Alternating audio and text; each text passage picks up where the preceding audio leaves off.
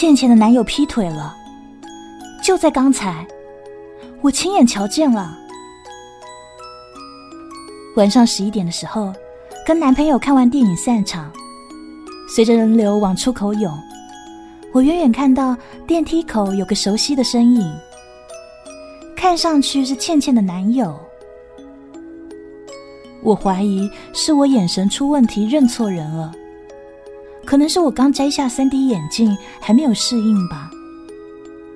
因为这个男人牵着的那个女人根本就不是倩倩啊。我揉揉眼睛，扔下男友，凑上前几步，躲在人群里窥视这对男女。确定了，真的是倩倩的男朋友啊！一瞬间，我怒火中烧。倩倩那么爱他，这家伙居然做出这种事。要是别人，我也就不管了。可倩倩可是我最好的闺蜜，我得为她主持公道的。于是我一个箭步跨出去，正要冲出人群，突然我胳膊被揪住，被拉了回去。扭头发现是我男友拉我的，我想挣扎。却看到他一脸严肃，然后把他的食指竖在唇边，做了个近身的姿势。然后我男友拉着我走向身后的楼梯通道，楼梯人少，我们一路小跑冲到了楼下，他才松开我的手腕。你跑什么跑？做亏心事的又不是我们。我把胳膊交叠在胸前。气冲冲的白了他一眼。你别闹，刚才人那么多，你过去理论只会引起更多问题，无法解决问题的。男友说完，抬起手，顺了顺我因为跑太快被吹翻的刘海。他的温柔总能消解我的脾气。我放下架起的胳膊，瞄了一眼他好看的侧脸。然后掏出我的手机，低头开始拨号。我不管，我要告诉倩倩。我笃定的说。就在我准备按拨出键的那一刻，男友一把夺下我的手机，说：“哎，这种事情还是不说为妙啊。”为什么啊？倩倩是我最好的朋友，我不能看她被骗。我希望她幸福。你听我说。男友说着，就把我的手机放进他兜里，然后另一只手牵起我。那倩倩现在不知情，所以她没有感觉受到伤害。那么至少目前她是开心的嘛？但是如果你去把那丑陋的真相给揭开，她是不是只会难过？而且她现在很爱她男友啊，即便你说出真相。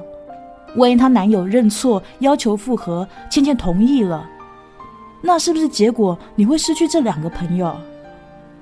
这是你要的结果吗？我拼命的摇头。那怎么办啊？就装作不知道吗？啊，人生有的时候呢，就不需要去揭穿。人们需要善意的谎言，得过且过。或许这样对大家都好啊。再说，你也没有确切的证据嘛。如果对方不承认呢？如果他狡辩呢？你确定倩倩一定相信你吗？说完，他顿了顿，又接下去：“倩倩她男朋友也许只是一时迷糊，说不定很快迷途知返呢。哎呀，这种事情啊，我们就别插手了。”我沮丧的撇撇嘴。那你呢？你没什么瞒着我吧？他有点无奈的摇摇头，然后揉揉我的头发，温柔的把我揽进怀里，说：“ 你啊，你。”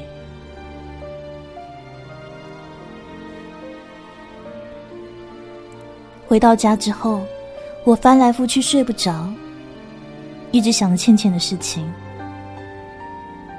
感觉自己为了维稳而躲起来的行为很不仗义啊！但是我男友说的也很有道理。一直以来，我什么事都会跟他商量，什么都听他的，相信我男友就是正义。可是这回不一样，这一次是关于倩倩吗？倩倩是除了我妈以外，我生命里最重要的女人。我们从高中就认识了，高一文理分科前，我们在一个班。后来他去了文科。我去了理科，但分班之后并没有影响我们的感情。不上课的时候，我们俩常常一块逛街、看剧、聊心事。倩倩她生的好看，又爱打扮，高中就学会了化妆，还有穿高跟鞋，常常拉着我去他家给我化妆。后来我们俩考上同一所大学。在倩倩的提议下，我搬出了学校宿舍，跟她住到了外面的一居室。倩倩说：“这样就可以每天跟我在一起了。”那段时光啊，是我们最快乐的日子。倩倩打游戏的时候呢，我做好饭放到她桌边。那我要去约会的时候呢，她就拿出最美丽的行头给我穿，帮我化上精致的妆。在她的影响下，我也学会了穿衣打扮。虽然没有办法像她那样踏着高跟鞋健步如飞，但是品味跟化妆技术都突飞猛进啊！而现在，我们俩又在同一个城市工作，虽然忙起来没有办法常见面，但彼此还是心里最接近的朋友。有的时候，我想，如果不是倩倩，我也许都没有办法进化成现在的模样，也无法拥有如此优秀的男朋友呢。反正倩倩对我来说太重要了，所以这一次无论如何我都没有办法说服自己去袖手旁观啊。我想，倩倩难道真的一点都没有察觉到吗？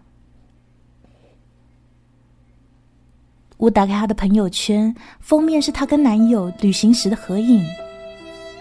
他们两个人并肩而立，牵的手高高举起，在峨眉山的金顶前，两个人笑得开怀。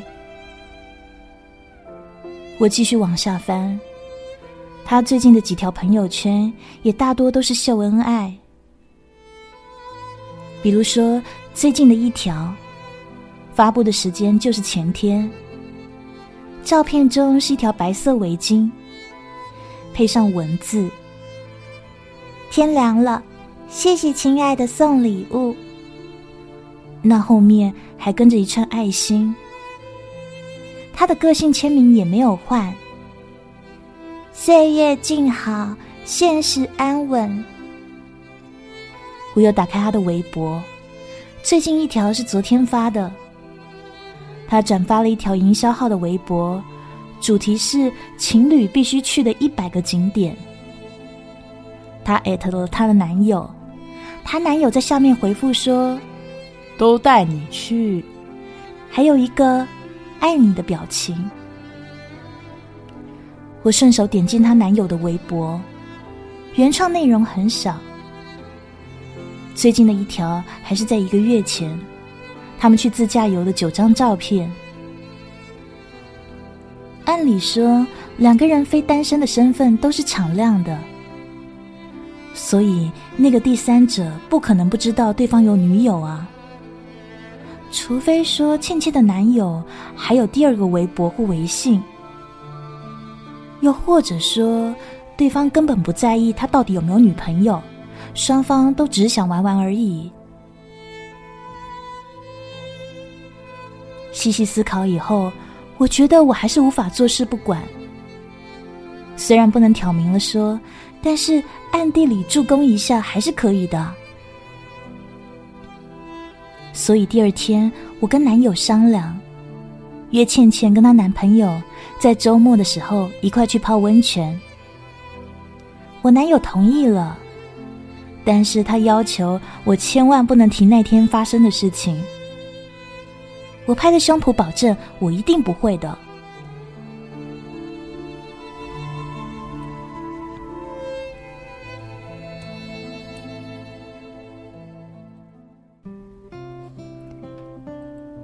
周六的下午，我们在郊区一家温泉浴馆汇合。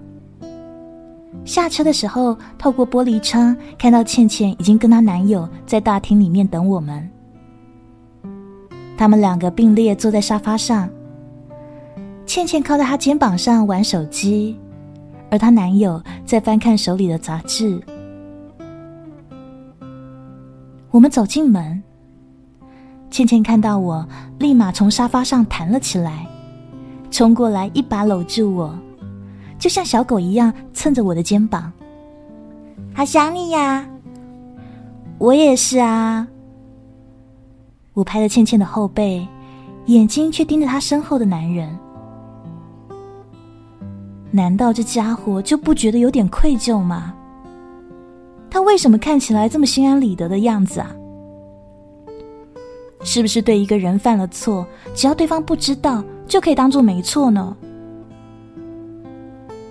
那一刻，我甚至希望他可以察觉我眼里的愤怒。然而，他只是放下杂志，站起身，礼貌点头微笑。好郁闷呐！我今天泡不了了。倩倩对我撇撇嘴。啊？为啥？我就那个来了嘛，就刚刚啊。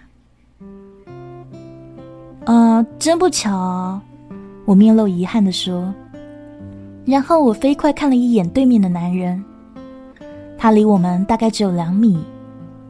听到对话以后，他微笑走近。没关系，你们俩去吧，我跟倩姐呢在咖啡馆等你们。泡完以后，晚上一块吃饭。我带你们去家日式料理店，很不错的。他说着话，走上前来，揽过倩倩的腰。我看着倩倩对他甜蜜的笑。那一刻，我甚至希望倩倩永远不要知道真相，就那样被骗一辈子好了。我男朋友对他们的事情好像一点都不关心，甚至有点厌烦。泡温泉的时候，我没好气的指责倩倩的男朋友是一个虚伪的渣男，做了亏心事还摆出一副正人君子的模样。我男友听到了以后皱了下眉头，转头盯着我。他说话的语气很不耐烦：“你就不能好好泡温泉吗？”哎呀，这事以后别提了，管好自己就行，别人的事你管不着。我很少看他生气的，可能确实是因为我太喋喋不休，惹他厌烦了。于是我乖乖闭嘴，沉默着泡完了温泉。晚饭的时候，本来想开溜。但是架不住倩倩期待的眼神，所以只好硬着头皮围坐在一起。我们选的四人桌，两张小沙发围着一个方桌。我跟倩倩坐一排，我们俩男朋友坐一排。我的对面就是倩倩的男朋友。每一次我眼神聚焦在他瞳孔的时候，他就会礼貌的对我微微笑。可越是这样子，我就越生气啊！哪怕他有一丝的局促不安，我都会为他的良心发现感到有一丝欣慰的。然而，并没有。吃饭的时候，他一直在给倩倩夹菜，夹生鱼片，还会仔细的沾上酱汁，送到倩倩碗里。放在以前啊，我一定会故作嘲讽，说他们腻歪。可是我今天实在笑不出来了。我觉得她男友所有的示好行为不过是一种伪装，是在赎罪。昼眼里的丽佳子对她丈夫说：“你知道我为什么可以每天温柔的笑出来吗？你知道我为什么能够坚持每天毫无怨言的干家务，还有照顾孩子吗？”你知道我为什么能够对这样的你从来不抱怨，每天对你说一路小心吗？发生了什么事情，你就一副高高在上的样子，说是我挣钱养家。你看清我只是个有脸好看的无聊女人。你知道为什么我能够一脸欢喜的给在外面花天酒地的你烫西装吗？因为我出轨了。因为外面有个对我很温柔的人。不同的人，同样的理。倩倩的男友对倩倩的好，不过想弥补他自己犯的错。那不是爱。真正的爱怎么会有背叛呢？可这个秘密就像烫手山芋，咽不下，丢不掉，变成了一种折磨。现在我不敢在男友面前提起，因为男友一定会嘲讽我多管闲事、自寻烦恼。但是感觉再找不到其他出口，我就快把自己给憋疯了。吃完饭回家以后，我快速的翻阅一遍好友列表，锁定了阿玉。阿玉是倩倩的同事，我们一块逛过几次街。他是倩倩在公司里最熟络的朋友。从经常听他们吐槽自己的老板、聊同事八卦上来看，这应该算得上无话不谈的密友了。于是我打开对话框，敲过去三个字：“睡了吗？”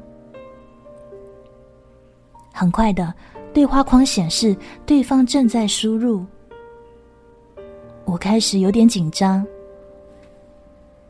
在呢，亲爱的，怎么啦？阿玉回话了，于是我用语音给阿玉说明了这件事情，并且叮嘱他千万保密，然后等待他的意见。我看着对话框从对方正在输入变成对方正在讲话，然后又变回对方静止的名字，就这样过了好几分钟。我才终于收到阿玉的文字回复。阿玉说：“毕竟是他们的私事，这我还是不掺和啦。但我还会保密的，放心。我睡觉啦，晚安。”结尾时的颜文字表情，并没有掩饰住话里的冷漠。阿玉这样的反应是我万万没有预想到的。如果说逃避是为了不惹事，但听到这消息时表现出的淡定，让我非常的不解啊！正常人听到八卦消息都会感到惊讶的吧？更何况我见过他平常跟倩倩聊八卦的时候那样子，眉飞色舞的。可现在阿玉的反应，只让我觉得。他根本早就知道了什么吧？这下倒好，问题没解决，我又装了一肚子疑惑。这又更不能跟我男友说了。他要是知道我告诉了阿玉，一定会怪我多事的。更何况他早就警告我别再提起这事了。嗯，算警告吧。我也劝我自己别想了。说不定我真的看错了，或者说是误会一场呢。可是直觉告诉我，绝对不是这么简单的。又过了几天，公司有同事升职去分部，临走前请大家吃饭唱 K。吃完饭已经夜里十点。我们酒足饭饱的往 KTV 前进，走进预定的包厢，我搁下包，转身去洗手间，沿着指示一路走。转角的时候，跟人撞个满怀。哎，好巧啊！怎么是你啊？我扶着被撞疼的额头，抬眼望去，这是倩倩的男朋友。他还搂着上次电影院见过的那个女人。我不知道自己是什么表情，但是对方脸上的表情轻松自在，居然完全没有被捉奸的尴尬。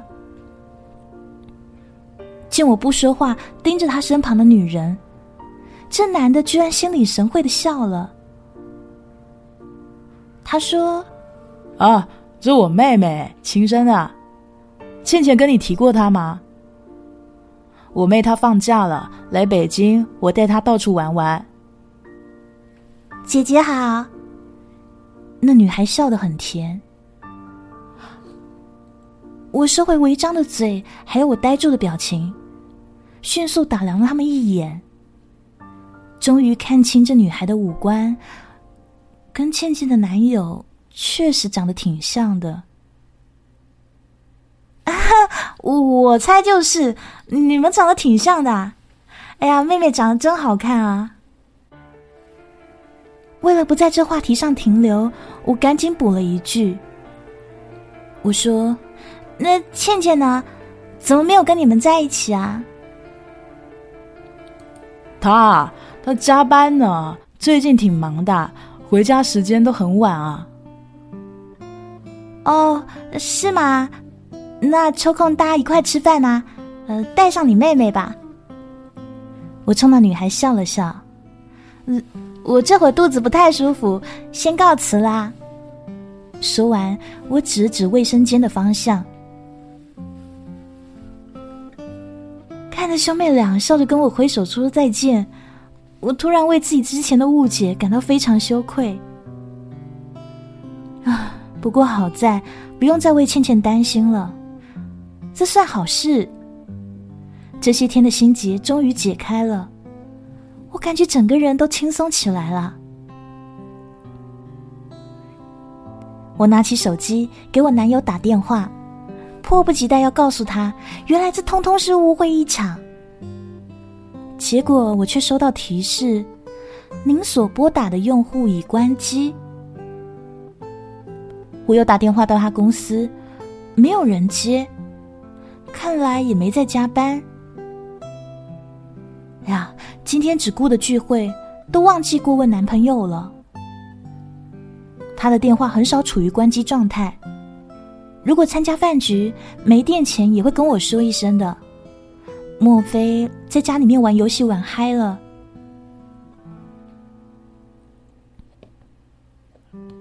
回到包厢以后，我试着拨了好几次男友的电话，可是得到的还是提示关机。我了解他的，平常在外面他都会带着充电宝的。他这人呐，手机一没电就会非常没有安全感。他说过，要是手机关机了，就会有一种与世隔绝的感觉。心里一直担心的男朋友，所以我玩也玩不好，就跟同事们打了招呼，准备去我男友家找他。二十分钟后，到达他家楼下，我走到电梯门口。一旁的红字显示了电梯在二十八层。等了一会儿，电梯停留在三十层，半天不下来。不知道楼上的人在搞什么鬼啊！我男友家在四楼，我思索了两秒，干脆走楼梯吧。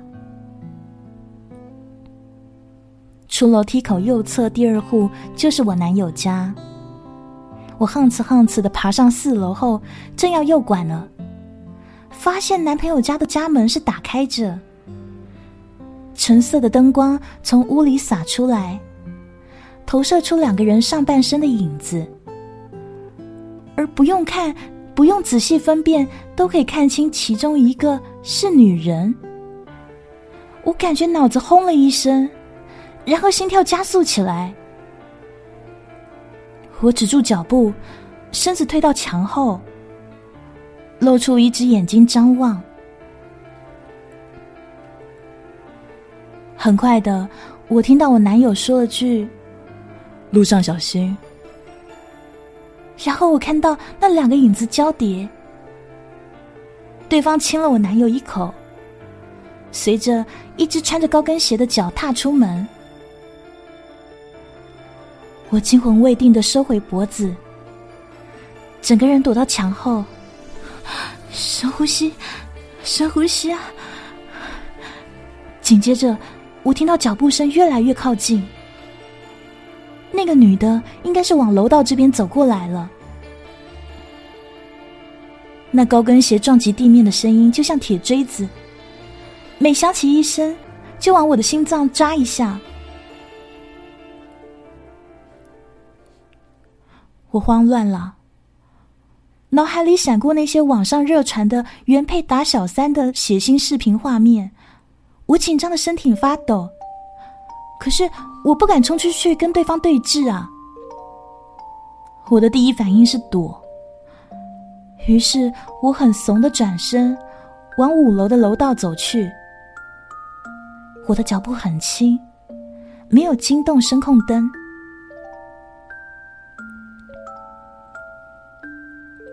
我躲在恰到好处的黑暗里，身体依然因为紧张而微微发抖。听那脚步声一点点近了，我睁大了眼睛。会是谁呢？突然，五楼有人下楼来，伴随着响亮的跺脚声，整个五楼到四楼的声控灯都亮起了。头顶那被吵醒的灯，此刻就像一束恶意的追光，故意要让我的胆小懦弱无处遁形。与此同时，那高跟鞋的声音也止住了，而我的头还保持着望向五楼的姿势，但余光已经感受到楼梯口赤裸裸的直视。我扭头看向楼梯口的身影，迎上对方惊恐的目光。倩倩，